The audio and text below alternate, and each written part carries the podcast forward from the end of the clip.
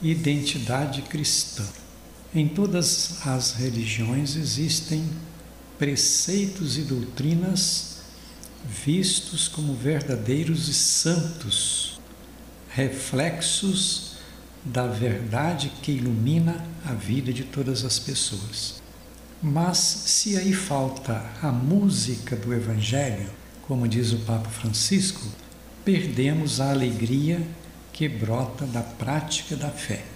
O mesmo acontece nas diversas realidades da vida, seja nas casas, na rua, no trabalho, na política, na economia, por excluir o Evangelho. A fonte de dignidade humana e de fraternidade está contida na palavra de Deus. Sendo o contrário, a sociedade chamada para um encontro com o mistério sagrado, perde o ritmo da música em harmonia com os princípios do Evangelho.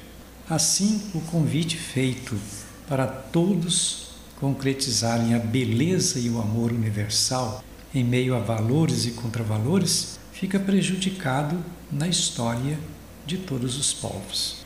O que está em jogo é a construção de um mundo novo onde resplandeçam a justiça e a paz, que seja garantida também a liberdade religiosa para os crentes de todas as religiões, em todos os países, unindo culturas e religiões diferentes. É possível realizar uma convivência serena, pacífica e fraterna, aceitando as diferenças e na alegria de ser os irmãos e filhos de um único Deus. A unidade construída dentro de cada uma das igrejas cristãs facilita a contribuição peculiar de seus membros.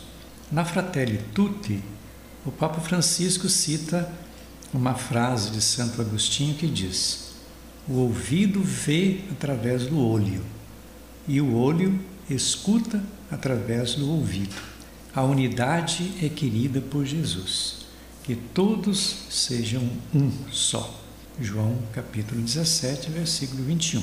Infelizmente, isso ainda não acontece concretamente e o desafio continua. O caminho da paz e convivência entre as religiões cristãs passa pelo olhar de Deus, que não olha com os olhos, mas com o coração sem fazer distinção entre uma pessoa e outra, queira ou não, sem abandonar as convicções próprias.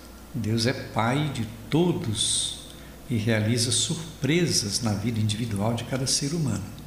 É sim um caminho aberto para o diálogo e atuação juntos para construir o bem. A identidade da vida cristã está enraizada no próprio Deus e também na busca da fraternidade entre todas as pessoas.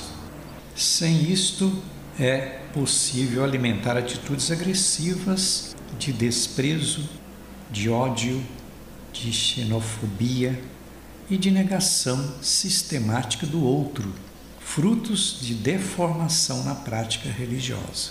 Assim acontece um desrespeito para com a sacralidade da vida humana.